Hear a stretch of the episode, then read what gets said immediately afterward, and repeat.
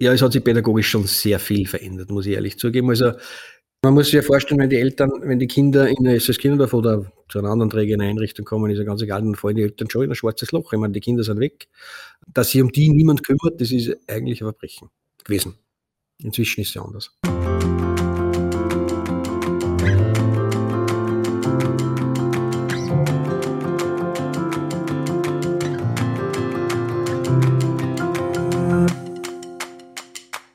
Hallo und herzlich willkommen bei einer weiteren Folge der Dorfrunde, dem Podcast von SOS Kinderdorf. Ich bin der Fabian. Und ich bin die Anna. Die Zeiten ändern sich und so auch das SOS Kinderdorf. Anders als in den Gründungstagen gibt es heute eine große Vielzahl an unterschiedlichen Unterstützungsformen für Kinder, Jugendliche und deren Familien. Wohl kaum jemand wird uns mehr über das SOS Kinderdorf im Wandel erzählen können als unser heutiger Gast Gerhard Pohl. Gerhard kam selbst als kleines Kind ins SOS Kinderdorf Altmünster und ist heute, fast 60 Jahre später, der Leiter des Standorts. Wir haben mit ihm über ein ganzes Leben im SOS Kinderdorf gesprochen.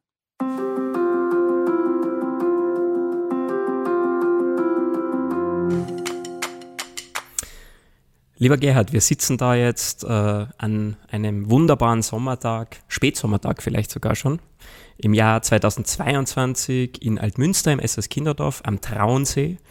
Ähm, für uns ist es sich leider nicht ausgegangen, heute in der Früh in den Traunsee zu springen, aber wir wollen zu Beginn unseres Gesprächs trotzdem einen ganz großen Sprung wagen, und zwar zurück ins Jahr 1963. Das war ja für dein persönliches und auch weiteres Leben ein sehr prägendes Jahr. Äh, nimm uns doch zu Beginn mal mit in diese Zeit und erzähl uns, was da so passiert ist. Ähm, ja, ich bin ähm, im November 62 auf die Welt gekommen als äh, Frühgeburt und war dann circa acht Wochen im Krankenhaus in Zams in Tirol. Ähm, und nach diesen acht Wochen, das war dann Jänner 63, bin ich äh, ins SOS Kinderdorf nach Altmünster gekommen. In die Kinderdorf-Familie von der Frau Dorninger. Ähm, Im Jahr 63 war das SOS Kinderdorf in Altmünster so aufgestellt, da hat es 15 SOS Kinderdorf-Familien gegeben mit großteils acht, neun Kindern. Äh, einem Dorfleiter, einem pädagogischen Mitarbeiter, einem Dorfmeister, der die Infrastruktur pflegt, einer Schneiderin hat es damals noch gegeben, ein eigenes Geschäft hat es gegeben, also Lebensmittelgeschäft und Schulartikel. Äh, und es hat eine Wäscherei gegeben mit einer Wäscherin. Äh, also das war wirklich wie ein kleines Dorf mit allen Dingen, die da notwendig sind. Ähm, es waren circa 150 Kinder und ich schätze mal so um die 40 Mitarbeiterinnen insgesamt. Viel mehr war da nicht da. Ähm, ja, und ich bin da gekommen als kleines Baby und dann bis zu meinem 18., 19., bis zu meinem 19. Geburtstag fast im SOS Kinderfall Münster gewesen. Äh, da habe ich dann die Matura gemacht äh, in, in Lambach im Gymnasium und bin dann nach Wien studieren gegangen. Und nach circa zehn Jahren Wien, was eine sehr schöne Zeit war für mich, bin ich wieder zurückgekommen nach Altmünster ins SS Kinderdorf und habe da als pädagogischer Mitarbeiter zu arbeiten begonnen. Wie ist es dazu gekommen, zu dieser Entscheidung da? Ah, ich habe während dem Studieren im Sommer immer, das war die Auflage von SS Kinderdorf, damit man Unterstützung kriegt, der finanzielle, äh, als Betreuer in Kalonazzo gearbeitet. Aha. Und habe dort den Dorfleiter, der 1984 in Altmünster begonnen hat, den Herrn Lammer kennengelernt, ähm, weil ich in Münster mitgefahren bin als Betreuer. Und der hat 1990 einen Mitarbeiter gesucht und scheinbar war er mit meiner Arbeit als Betreuer in Kalonazzo so zufrieden, mhm. dass er mich angerufen hat äh, ob das was wäre, was mich interessieren würde. Und da habe ich mir dann gedacht, ja, warum nicht und mache das. Dass ich da so lange im Kinderdorf bleibe, das mit dem habe ich nicht gerechnet. Mhm.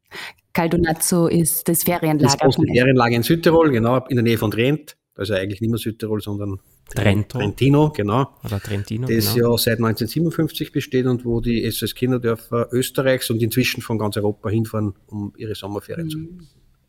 Mhm. Das heißt, du bist gar nicht mit der Intention studieren gegangen? Ähm, Nein, überhaupt nicht, überhaupt was hast du studiert? Publizistik und Theaterwissenschaft. Also eigentlich ganz was anderes.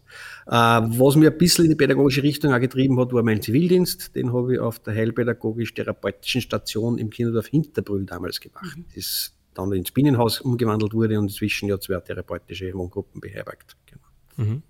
Und was war dann äh, rückblickend ausschlaggebend, dass du sozusagen die Rückkehr ins Kinderdorf gewagt hast? Also, ich muss zugeben, dieser Sommerjob, Ferienlager, Kaldonazzo-Betreuer, der hat mir sehr viel Spaß gemacht. Ähm, das liegt vielleicht doch in meiner Kindheit, dass ich einen guten Draht zu den Kindern gehabt habe und zu den Jugendlichen, das, weil mir das leicht gefallen ist, sie zu verstehen. Äh, und darum haben wir gedacht, vielleicht ist die pädagogische Schiene gar nicht so schlecht. Und hm, Kinderdorf ist ein toller Arbeitgeber, denke ich mal. Und darum habe ich mir gedacht, das kann man gerne probieren. Mhm. Hat sich das damals dann schon bestätigt, äh, dieses Bild, was du gehabt hast?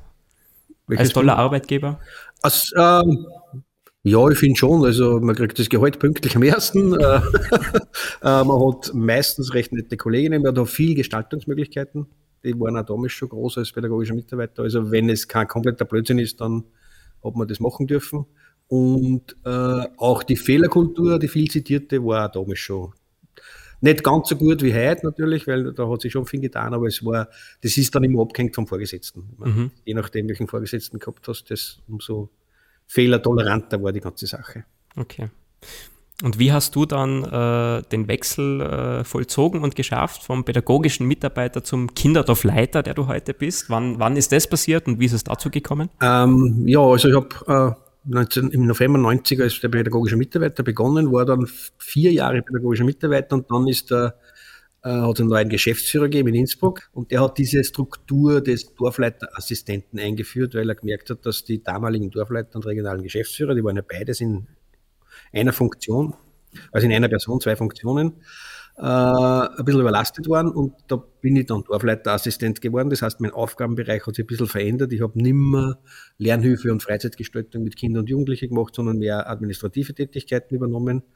Äh, und dann 98 haben wir das Jugendhaus in Wels, das da in Oberösterreich auch aktiv also gegeben hat, das für die Jugendlichen, die ihren Lehrplatz, also die Lehre besuchen, eine Wohngruppe, eine größere, die haben wir geschlossen äh, und haben stattdessen in Altmünster mit Unterstützung der Energie AG ein großes Sponsoring-Projekt aufgezogen und das Jugendhaus in Altmünster errichtet für zwölf Jugendliche, das immer noch da steht und immer noch zwölf Jugendliche beherbergt.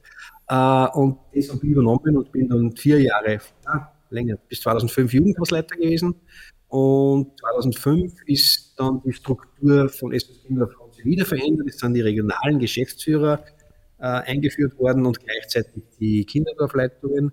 Äh, und da ist dann die Person, also ist dann diese Funktion gesplittet worden und der Dr. Lammer war regionaler Geschäftsführer und ich bin Kinderdorfleiter geworden. Genau. Und das war im Dezember 2005. Mhm. Was sind denn deine Aufgaben so als Kinderdorfleiter? Also was ist das für eine Funktion? Äh, Kinderdorfleiter, ja, ich bin klassisch vorgesetzt von allen Mitarbeiterinnen in Oberösterreich. Wir haben in Oberösterreich nicht nur das Kinderdorf in Altmünster, sondern auch in Rechtberg ein kleines, feines SS Kinderdorf und die UMFWG in Linz. Äh, ich bin zuständig für Budgeterstellung und Vollzug. Äh, natürlich sind Teile delegiert an die pädagogischen Leitungen, die ja ihre Gruppen verantworten müssen. Mhm. Äh, ich bin dafür zuständig, mit den Behörden zu kommunizieren, ähm, zu schauen, dass die Konzepte passen, dass die Fachaufsichtsberichte passen, dass der Standort sich pädagogisch weiterentwickelt. Äh, genau. Mhm. Und schon auch eben für die pädagogische Weiterentwicklung, ja. oder? Mhm. Ja, wir sitzen ja heute, wir haben da große Fenster, wo wir rausschauen ins äh, Kinderdorf und ein bisschen weiter drüben sieht man äh, Baustelle und Bagger. Das, also das Kinderdorf äh, Altmünster ist ja gerade sehr im Wandel. Also es gibt da Baustelle. Was würdest du denn sagen jetzt, ähm, wenn du zurückblickst in deine Kindheit, jetzt abgesehen von draußen so baulichen Maßnahmen, was hat sich denn am meisten geändert? Was ist anders heutzutage im Kinderdorf? In diesen fast, eigentlich man kann sagen, 60 Jahren, oder? Mhm. Danke. ähm, was hat sich am meisten geändert? Ähm, ja, es hat sich pädagogisch schon sehr viel verändert, muss ich ehrlich zugeben. Also, ähm, wie ich Kind war, war, uns, war schon spürbar für uns Kinder, dass diese Kinderdorfmütter und die Familienhelferinnen, damals hat es ja noch Familienhelferinnenkassen, das waren ja nicht viele, dass die schon mit sehr viel Herzblut diesen Job machen. Also das muss man wirklich sagen. Die waren nicht so professionell, weil die Ausbildung ja noch nicht so im Vordergrund gestanden ist, aber die haben ihr Herzblut reingegeben. Das hat man gemerkt. Ähm, was ganz wenig war, muss man ehrlich zugeben, war die Zusammenarbeit mit den Eltern. Also die war eigentlich sehr von der Kinderdorfmutter abhängig. Also die Behörden haben gesagt, naja, so wenig Kontakt wie möglich. Es hat ja ganz früher, also das ist vielleicht auch vor meiner Zeit gewesen, die, die Methode gegeben, die Kinder von Vorarlberg nach Niederösterreich zu chauffieren und die Kinder von Wien nach Vorarlberg zu bringen, damit möglichst wenig Kontakt zum Herkunftssystem besteht, weil der schädliche Einfluss unter Anführungszeichen äh, mhm. werden, also ausgeblendet werden sollte. Ähm, aber es hat was ich mitgekriegt habe in die 70er Jahre, da war ich ja dann schon Jugendlicher, es hat schon immer wieder Kinderdorfmütter bei uns gegeben, die den, die Wichtigkeit des, des Kontaktes zu den leiblichen Eltern ähm, ernst genommen haben. Wir haben die eine Kinderdorfmutter gehabt, das war die erste, die ein Auto gehabt hat, die hat ihre Kinder geschnappt und ist mit denen zu den Eltern auf Besuch gefahren. Also das hat es alles schon gegeben. Mhm. Allerdings waren es Einzelinitiativen. Es war nicht offiziell und es war nicht pädagogische Linie. Äh, wie ich dann im Kinderdorf zu arbeiten begonnen habe in den 90er Jahren, habe ich schon gemerkt, da hat sich was getan und ähm, wir haben damals äh, begonnen, äh, 14-tägige Besuchswochenenden einzuführen. Das heißt, alle 14 Tage sind die Eltern auf Besuch gekommen. Deswegen 14-tägig, weil meistens waren die Eltern getrennt. Das heißt, ein Wochenende ist der Papa gekommen, ein Wochenende ist die Mama gekommen oder Angehörige, je nachdem, was halt zur Verfügung gestanden ist und wo auch die Möglichkeiten da waren. Und inzwischen haben wir ja Mitarbeiterinnen, die sich wirklich um die Eltern kümmern, weil wir sehen, dass einfach für die Kinder das unglaublich wichtig ist, dass sie wissen, wie geht es den Eltern, wie leben die Eltern, dass sie sie regelmäßig sehen, dass sie wenn möglich ein Wochenende zu Hause verbringen oder Ferien, weil das Ziel, ein liebevolles Zuhause, das Kinderdorf ist toll, aber wenn es eine Rückführungsmöglichkeit gäbe, wäre nur das noch die bessere Variante. Mhm. Wir haben eigene Kinderwohngruppen, die, sie, die sich Rückführungsgruppen nennen. Die haben ein Konzept, das, wo die Kinder aufgenommen werden mit dem Ziel, dass innerhalb von drei Jahren die Familie wieder zusammengeführt wird. Mhm. Hast du aus deiner Kindheit auch Erinnerungen, äh, wie es vielleicht damals eben in diesem alten Verständnis, wenn man es so nennen kann, äh, zu Konflikten gekommen ist? Hast du da auch persönliche Erinnerungen in deiner Familie, in deiner SS-Kinderdorf-Familie? Nee, meine SS-Kinderdorf-Familie ist so, also, was ich gemerkt habe, ist, nachdem die Behörde so agiert hat, die Behörde uns SS-Kinderdorf, da muss man schon beide äh, nennen, äh, war es so, dass wir Kinder uns oft für die Eltern geschämt haben. Das mhm. ist ganz was anderes, als es heutzutage ist. Mhm. Äh, aber ich weiß aus meiner Kinderdorffamilie, also wir haben immer wieder Besuch von Eltern, von, von Kindern gehabt. Also meine Eltern sind nicht gekommen. Ich habe ja meine Mutter erst kennengelernt, da war ich schon 18. Da bin ich dann drauf gekommen, dass ich eigentlich vier Halbgeschwister habe, äh, mit denen ich jetzt regelmäßig Kontakt habe. Mhm. Ja, ähm, aber auf jeden Fall waren immer wieder Eltern von Kind, von, von Hausgeschwistern, sagt man so, beim, bei uns in der Familie. Eine Mutter war zum Beispiel auch 14 Tage in die Weihnachtsferien da. Die war selber allein in Tirol und ihre zwei Kinder waren bei uns in der Kinderdorffamilie. Und meine Mutter war da so, doch so liberal, dass die halt 14 Tage bei uns im Haus gewohnt hat und da verköstigt worden ist und mitgelebt hat. Für uns Kinder war das jetzt nichts Tragisches. Also das hat uns nicht besonders gestört. Mhm. Ähm, aber es hat schon Konflikte gegeben mit, mit Eltern, die auf ihr Besuchsrecht gepocht haben, aber in die 70er, Anfang der 80er haben die von der Behörde überhaupt keine Unterstützung gehabt. Also da sind sie eher auf, haben sie eher auf Granit gebissen. Das hat sich dann Ende der 80er, 90er Jahre hat sich das zu ändern begonnen. Mhm. Ja, und wird eben heutzutage ganz anders. Komplett gelebt. anders. Also das ist ja wirklich einer unserer Grundsätze, dass wir versuchen genau. mit den Eltern, mit den Personen, die mhm. die Kinder irgendwie ähm, kennen, ähm, gut und eng im Kontakt sind und mhm. gemeinsam drauf schauen, was ja. für die Kinder das ist. Also man muss sich ja vorstellen, wenn die Eltern, wenn die Kinder in ein Kinderdorf oder zu einer anderen trägenden Einrichtung kommen, ist ja ganz egal, dann fallen die Eltern schon in ein schwarzes Loch. Ich meine, die Kinder sind weg. Äh, das ist das eine, das ist emotional eine richtige Herausforderung, aber es ist auch finanziell wahrscheinlich ein Problem, weil die Familienbeihilfe wegfällt. Also die, die, die sind ja oft auch auf die Familienbeihilfe angewiesen.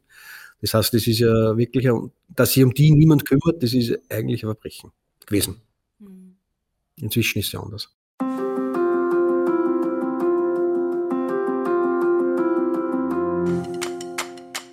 Jetzt kommt Werbung! Mein Name ist Markus Jörmannseder und ich bin Gründer und Geschäftsführer von Liberty.com. Wir sind als Generalunternehmer mit dem Bau des neuen SS Kinderdorfs Münster beauftragt worden und freuen uns extrem auf den Entstehungsprozess und auf die bautechnische Abwicklung. Unser Job ist da die hohe Qualität der Planung in die Realität zu bringen, quasi nach Hause zu bringen. Das besonders Erfüllende an diesem Projekt ist für uns neben den technischen Aspekten vor allem die moralische Komponente das Schaffen von lebensbejahenden, vitalen Wohnraum für die betroffenen Kinder ist das Zentrale in diesem Projekt für uns. Mit Sinnmaximierung, Herz und Verstand entsteht so ein liebevolles Zuhause für jedes Kind. Was kommt da als Unternehmer oder auch als, als Mensch erfüllender sein als wie so ein Projekt?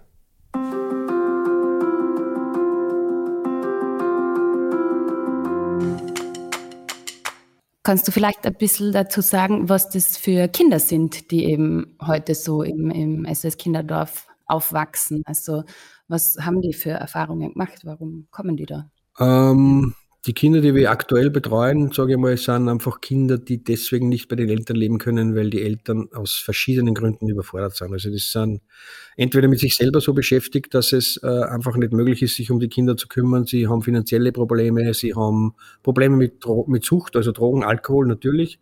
Sie sind teilweise auch gewalttätig. Ähm, und sie sind mit der Erziehung überfordert. Die Kinder haben heutzutage sind aus, äh, Einflüssen ausgesetzt, die haben wir wie in den 70er Jahren nicht gehabt. Wir sind halt im Wald gegangen und haben heimlich eine geraucht, aber wenn ich heute das Handy habe und das aufmache, dann habe ich ja von TikTok über Facebook, über Instagram und über YouTube Dinge, kann ich mir anschauen, das Kind, die hätten uns wahrscheinlich damals aus, aus, der, Verfass, aus der Fassung gebracht. Mhm. Äh, also ich glaube, dass die Kinder halt so viel Einflüssen ausgesetzt sind, die Eltern das nicht mehr im, im Blick haben, was da alles abgeht. Ähm, ich bin selber Vater von einem Sohn und ich weiß auch nicht, nicht immer genau, was der mhm.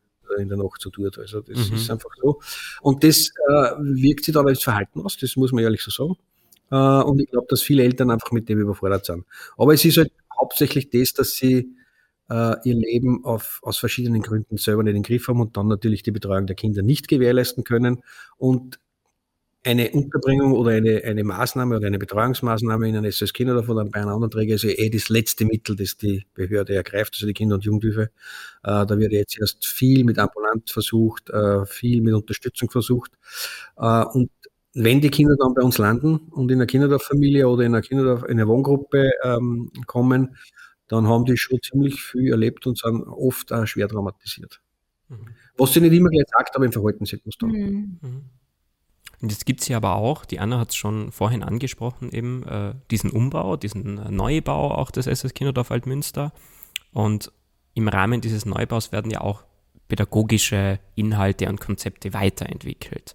Und es werden Räumlichkeiten geschaffen, die irgendwo das, was du jetzt erklärt hast, Fremdunterbringung und so diese mobile Arbeit, wo eben Familien äh, präventiv unterstützt werden.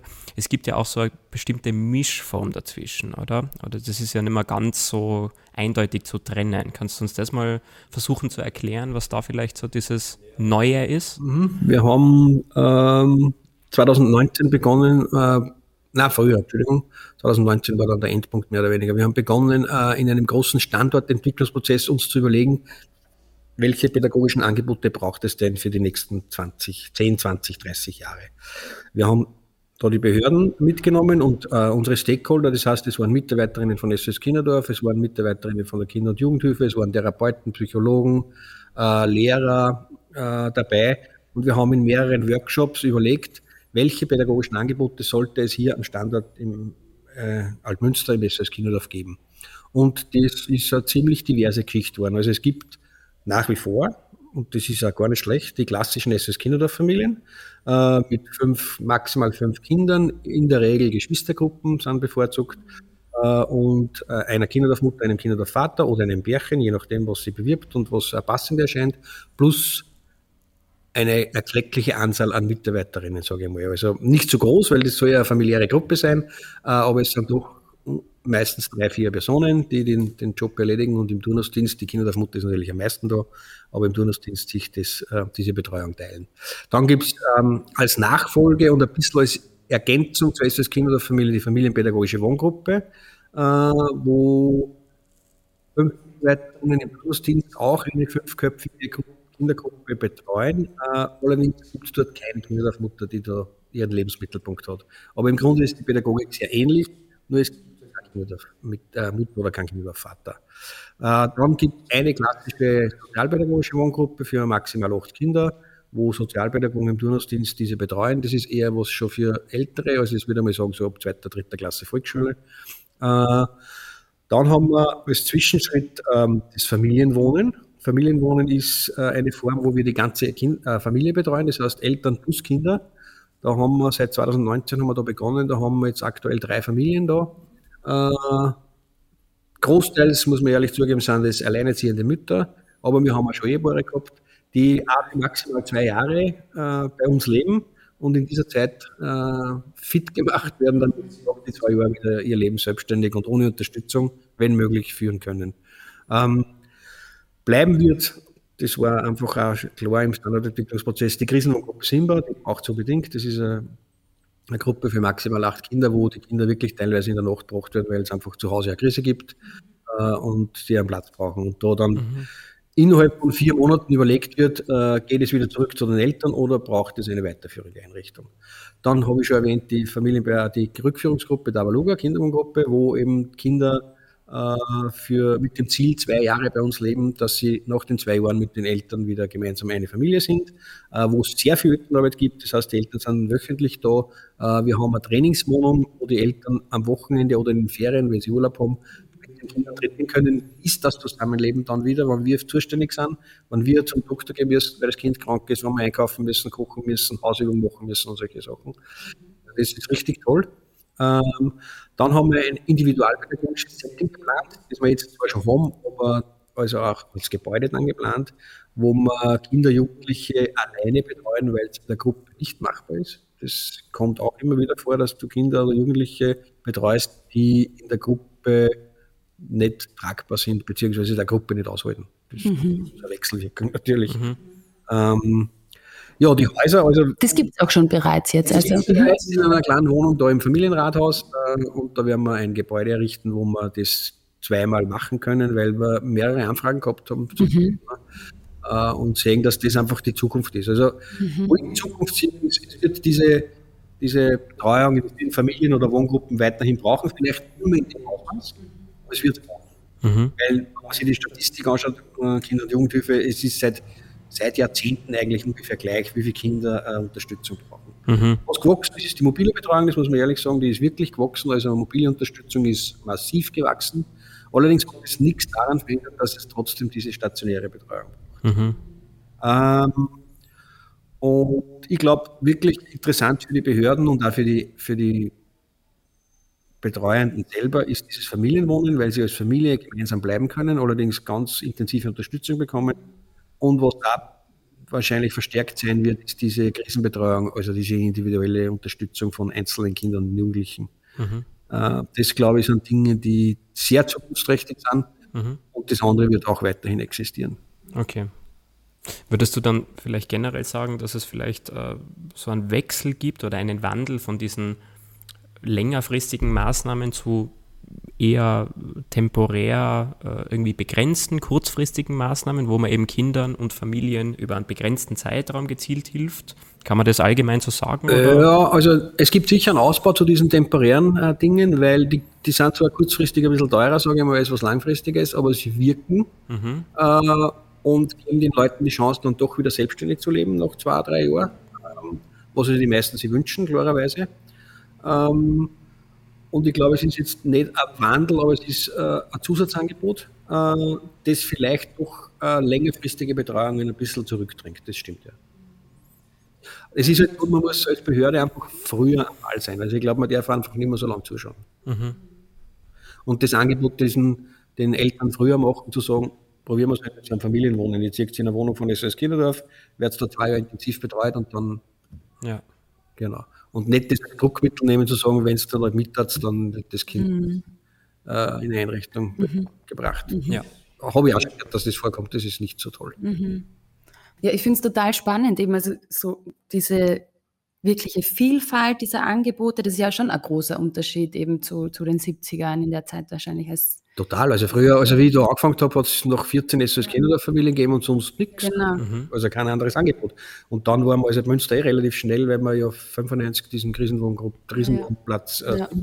gemacht haben, dann kurz drauf das neue Jugendhaus und dann kurz drauf die Kinderwohngruppe Davaluga. Mhm. Also da ist dann schon auch viel an Standortentwicklung passiert. Ja oder halt nicht so kassen. Ja. Aber es, es zeigt halt schon, dass die Entwicklung dahin geht, halt wirklich zu schauen, was braucht das jeweilige Kind individuell in der Situation oder nicht nur das Kind, sondern oft, also im Optimalfall, dass man sich das ganze, die ganze Familie anschaut. Ja, was uns, was uns da herausfordert, ist die Flexibilität, die wir brauchen natürlich. Ja. Also du musst total flexibel sein und diese Angebote müssen durchlässig sein. Ja. Das, das ist immer das. Also es kann ja sein, dass zum Beispiel in der Kinderwohngruppe ein, ein Kind oder eine Geschwistergruppe ist, wo nach zwei Jahren rauskommt, naja, ganz fit sind die noch gar nicht, die kennt man noch nicht, aber dann könnte man sagen, gut, dann schließen wir Familienwohnen dran. Dann macht es noch Familienwohnen ein, zwei Jahre und dann seid ihr fit. Ähm, Durchlässig heißt dann, dass einfach eine Betreuungsform in die andere übergeht. Ja, genau, das ja, genau, dass man mehrere mhm. Betreuungsformen einfach auch durchlaufen kann, äh, die Sinn machen, immer mit dem Ziel, doch vielleicht irgendwann wieder eine Familie zu sein. Mhm. Und Familie meine ich jetzt nicht Vater, Mutter, Kind, sondern das kann auch eine Mutter mit ihren Kindern sein oder Vater mit mhm. seinen Kindern. Das ist ganz egal, genau. Und da müssen wir einfach auch gut, und da glaube ich, haben wir uns gut aufgestellt mit unseren wirklich verschiedensten, verschiedenartigsten Angeboten, die wir jetzt in Altmünster anbieten werden, wann dann die Baustelle mal vorüber ist. genau, ihr werdet gut aufgestellt sein, auch weil sich räumlich und baulich einiges verändert. Warum braucht es denn für solche äh, neuen, modernen pädagogischen Konzepte auch bauliche Maßnahmen? Wieso kann man das nicht äh, im alten, unter Anführungszeichen, SS Kinderdorf verwirklichen? Naja, das alte SS Kinderdorf, äh, so toll es war, die, die Häuser haben 67 Jahre einen Buckel und sind ähm, in den 50er, Ende der 50er, Anfang 60er Jahre gebaut worden und halt damals nicht unbedingt teuer, sondern schon günstig gebaut worden. Für damalige Verhältnisse toll, muss man ehrlich sagen, weil es waren schon in jedem Haus zwei Toiletten, was ja nicht so üblich war. Mhm. Äh, die Zimmer waren nicht so groß und es waren drei Kinder pro Zimmer, aber als Kind kann ich mich erinnern, war das groß genug. Also für mich war das kein Thema. Allerdings, wie gesagt, sie haben viel am Buckel und sind erstens thermisch nicht am neuesten Stand und auch pädagogisch von den Räumlichkeiten her durch Zubauten, Umbauten inzwischen eh so verschachtelt, dass du da drin nicht mehr gescheit arbeiten kannst als Pädagoge. Also das ist einfach nicht mehr zeitgemäß. Äh, und aus diesem Grund haben wir uns entschlossen, machen wir wirklich einen radikalen Schnitt und bauen wir mhm. neu. Sie sind auch absolut nicht nachhaltig. Äh, also wir haben da viel Energie verpulvert, die eigentlich äh, nicht, was nicht notwendig wäre. Und haben jetzt, glaube ich, ein wirklich nachhaltiges und die nächsten 50 Jahre sicher tolles SS Kinderdorf geplant. Äh, die Räumlichkeiten, wir haben nicht mehr bieten können, dass, also wir haben keinen, den Kindern keine Einzelzimmer bieten können, nicht allen, ein Teil schon, aber nicht allen. Äh, wir haben ähm, die äh, Sanitäreinheiten waren einfach nicht möglich einzubauen. Also da hätten brauchen, wir sollten ja für die Mädchen, für die Burschen und für die Mitarbeiter getrennte Sanitäreinheiten haben. Das war in diesen Häusern auch technisch nicht mehr möglich. Mhm natürlich ausschlaggebend unsere, groß, unsere alte Ölheizung, die ja längst eigentlich äh, wegkehrt. Mhm. Äh, das ist, a, ist zwar eine Fernwärmeheizung, das heizt das ganze Dorf, ist man ist immerhin, aber trotzdem 100.000 Liter Heizöl pro Jahr, das ist erstens eine Unmenge an Geld und für die Umwelt super. ja, und für die neuen Angebote haben wir natürlich Einheiten braucht, die flexibel sind, wo ich sagen kann, gut, da mache ich jetzt ein individualpädagogisches Setting, da nehme ich eine kleine Wohnung mit 55 Quadratmeter, 50 Quadratmeter, da betreue ich einen Jugendlichen. Mhm. Fürs Eltern-Kind-Wohnen, also Familienwohnen, brauche ich mehrere verschieden große Wohnungen, weil die haben ja teilweise ein Kind, zwei Kinder, drei Kinder. Mhm. Genau, und auch die, die SS Kinderdorf-Familien und familienpädagogischen Wohngruppen haben sich verdient, dass sie ein tolles Zuhause kriegen, wo die Kinder Einzelzimmer haben, wo die Mitarbeiter ein tolles Zimmer haben, wo es vielleicht ein kleines Büro gibt, dass nicht der Computer und der Laptop im Dienstzimmer steht, wo ich auch schlafe, was ja nicht so gesund ist, äh, dass es genügend Spielfläche gibt für die Kinder. Mhm. Äh, ja, und aus diesem Grund haben wir uns entschieden, das neu zu bauen. Es wird in Holzmassivbauweise errichtet, also das ist erstens sehr nachhaltig und zweitens nachwachsender Rohstoff. Es gibt begrünte Dächer aufgrund thermischer, also nie, auf, aufgrund der Thermik und aber aufgrund der Versickerung des Wassers, weil wir haben eine sehr schlechte Versickerungsfähigkeit und die grünen Dächer nehmen viel Wasser auf und geben es dann langsam ab. Das heißt, es ist gut, dass es keine Überschwemmungen gibt. Wir kriegen eine Pelletsheizung, äh, das auch mit, mit nachwachsendem Rohstoff plus eine Photovoltaikanlage mit äh, ganz modernen Salzwasserstromspeichern. Das heißt, die Photovoltaik speichert, die Salzwasserspeicher speichern äh, Strom von der Photovoltaikanlage, damit wir, wenn der Stromausfall ist, zumindest gewisse Dinge weiter betreiben können. Also die, die hat, betreiben jetzt nicht das ganze Dorf weiter, weil so viel Salzwasserspeicher können wir nicht aufstellen, aber einen Teil können wir zum Beispiel weiterleisten. Ja, und solche Dinge werden da jetzt mhm. umgesetzt. Ähm, und wir freuen uns alle schon. Also der, das Rendering-Video, wo man ja computeranimiert sieht, wie das Dorf einmal ausschauen wird, äh, schaut super aus. Und es wird baulich, also es wird äh, so ein bisschen verändert, dass es dann einen zentralen Dorfplatz gibt. Mhm. Die Straße, die jetzt durchs Dorf führt, führt dann rund ums Dorf. Das heißt, das ist wirklich dann ein autofreies Dorf im Grunde genommen. Mhm. Ich muss natürlich eine Zufahrt gewährleisten können für die Feuerwehr und auch für die schweren Einkäufe. Mhm. Aber so, der, der, der, das Hauptdorf ist dann autofrei, was auch nicht so schlecht ist.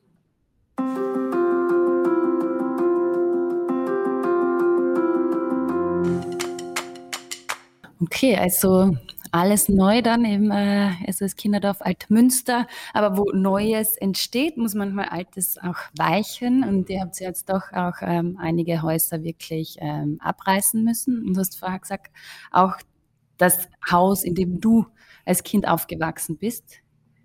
Ja, das liegt schon flach.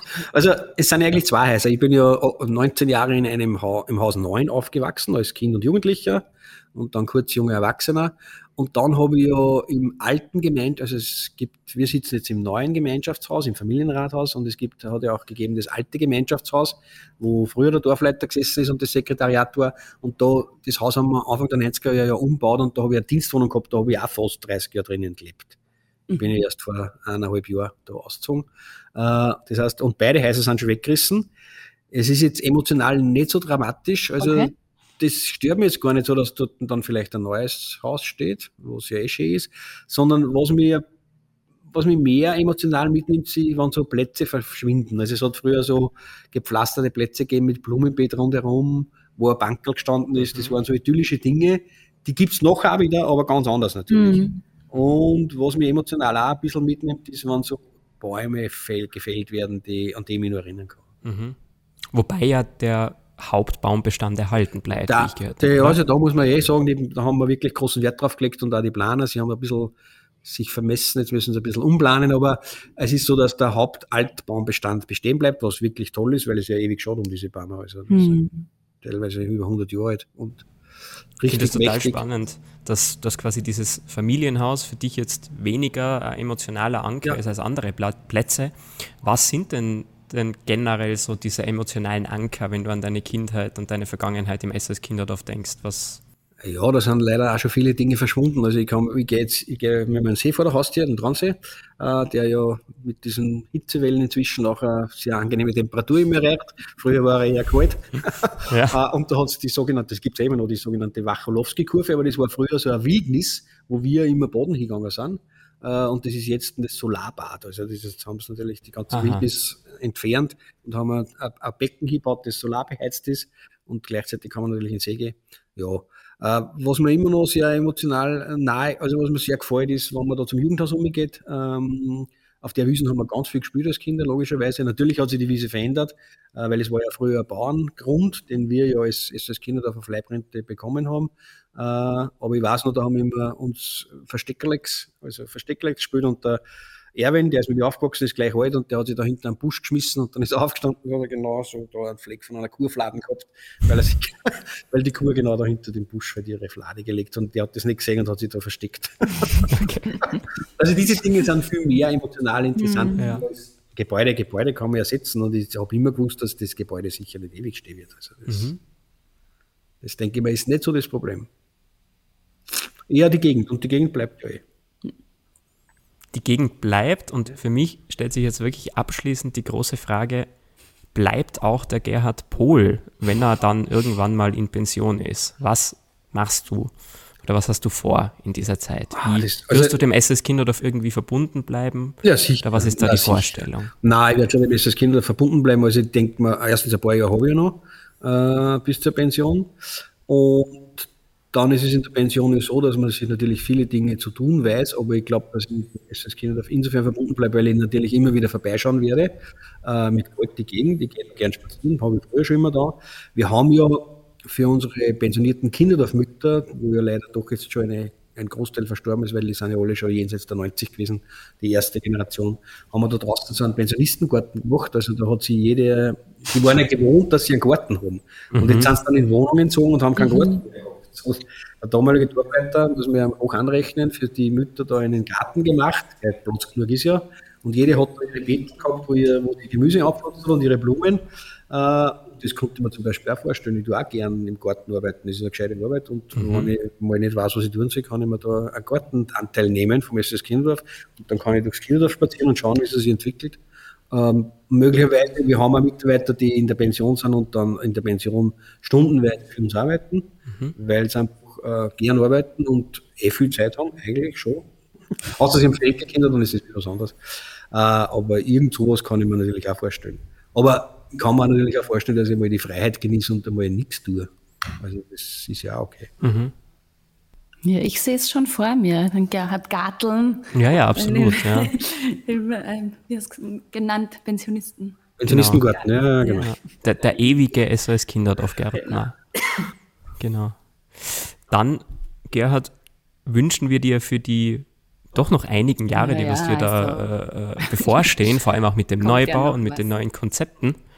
Äh, alles Gute. Ich glaube, du hast da noch einiges äh, mitzugestalten und mitzusteuern in deiner Funktion als Kinderdorfleiter. Äh, und danke, dass du uns heute mitgenommen hast in diese Reise in die Vergangenheit, aber auch äh, uns einen tollen Blick in die Gegenwart äh, ermöglicht hast. Ja, danke. Ich bin auch froh, wenn die Baustelle vorüber ist. Also es wird noch bis ungefähr Ende 2024 dauern, aber so wie es jetzt die ersten Monate ist es nicht so dramatisch. Vielleicht wird es ein bisschen problematischer, wenn wir dann alle übersiedeln müssen, die Büros. äh, Das ist ja dann nächstes Jahr im Herbst geplant. Das könnte sein, dass das ein bisschen anstrengend wird. Ähm, aber wie gesagt, unser Kinderdorf würde ja nicht so gut, das möchte ich noch abschließend auch sagen, nicht so gut funktionieren mit den, wenn die Mitarbeiter nicht so toll wären, die wir haben. Also das muss man schon einmal auch sagen, dass wir ich bin sehr stolz auf meine Mitarbeiter, zumindest auf die meisten. Äh, und es ist ja so, dass der Fachkräftemangel ja auch bei uns spürbar ist. Also das heißt, gerade die, die jetzt immer dann auch einspringen, weil irgendwo am Not an der Mann oder an der Frau ist, die wirklich Hut ab. Und äh, wir würden diesen Standard weiterentwickeln können, hätten die Mitarbeiter nicht. Und ich bin dankbar, dass ich das verantworten darf. Mhm. Wunderbar. Wie seit 1949, die Idee wird irgendwie letztlich immer von, von Menschen, Menschen. getragen. Klar. Das ist vielleicht eines der vielen äh, verbindenden Elemente Konstanten zu damals. Ja, Das stimmt. Doch eine sehr genau. vom Wandel geprägte Zeit auch. Ja. Danke dir, Gerhard. Bitte gerne.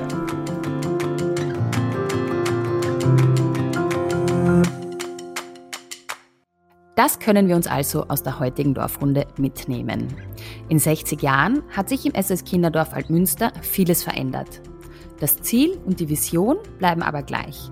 Wir wollen jedem Kind ein liebevolles Zuhause ermöglichen.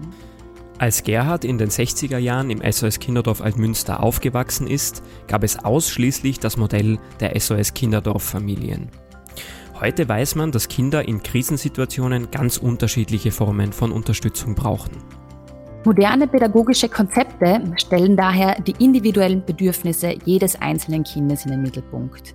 Im Sinne der Kinder wird auch ganz intensiv mit den Eltern oder Bezugspersonen zusammengearbeitet. Wo immer möglich, wird versucht, so zu unterstützen, dass die Familie zusammenbleiben kann. Um solche Konzepte in die Praxis umsetzen zu können, benötigt es neben professionellen und gut ausgebildeten pädagogischen Fachkräften auch die entsprechende Infrastruktur. In Altmünster wird deshalb das SOS Kinderdorf grunderneuert, um in den neuen Gebäuden Kinder möglichst individuell nach ihren Bedürfnissen unterstützen zu können. Neben den räumlichen Voraussetzungen braucht es aber vor allem engagierte Menschen und Mitarbeiterinnen, die die Idee von SOS Kinderdorf mittragen. Gerhard ist daher sehr stolz auf die tolle Arbeit seines Teams, die die Weiterentwicklung des Kinderdorfes erst mit Leben erfüllt. Wenn ihr mehr über den Neubau in Altmünster erfahren wollt, schaut doch gerne mal auf unserer Website vorbei www.sos-kinderdorf.at slash altmuenster. Den Link findet ihr auch in den Shownotes. Alle Folgen der Dorfrunde gibt's auch auf unserer Website und allen gängigen Podcast-Kanälen. Da könnt ihr die Dorfrunde auch abonnieren, damit ihr keine Folge verpasst. Danke für euer Interesse und bis bald.